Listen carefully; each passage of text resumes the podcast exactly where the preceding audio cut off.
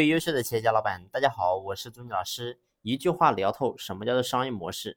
其实商业模式呢，过去我们一直在讲，大家也知道，商业模式创新可以给公司带来更高的利润，可以让企业能够做得更好。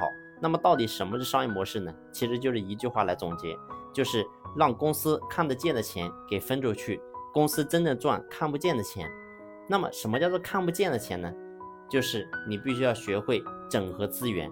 那么我举个例子。那么你听完这个例子呢，你就知道什么叫做真正商业模式了。你假如说今天你是做这个机器设备的，那么你要把设备卖给你的客户，那么你会发现过去你是靠机器设备来赚钱。那么什么叫商业模式创新呢？那么你就必须想到你要把机器设备的钱给分掉，分给你的客户，分给你的员工。那你赚赚什么钱？那么你要去思考，你的客户买到你的机器来是用来干什么呢？他一定是用你的机器。然后呢，再买回原材料来用机器加工，最后能够做出它的产品。所以呢，这个时候你就知道商业模式怎么去创新。也就是说，过去客户是花钱来买我们产买我们的机器，这个时候呢，我们机器不再靠这个赚钱了。那么我们靠什么赚钱？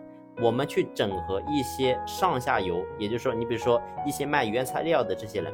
那这个时候呢，好，很简单，一个客户再找你说要买机器，那么可以，我的机器呢，甚至不要钱，我给你的可以，但是呢，有个前提，就是你的原材料来我这里采购，而且呢，我的原材料可以给你保质、保量、保价钱，也就是说你在哪里买都是买，你在我这里买也是一样买，但是呢，你会发现你在我这里买，我的机器是不要钱的，我的机器是非常廉价的，所以这时候你会发现。你是表面看起来你是个卖机器的，但实际上你早就已经不靠机器赚钱了。所以呢，这就是商业模式创新。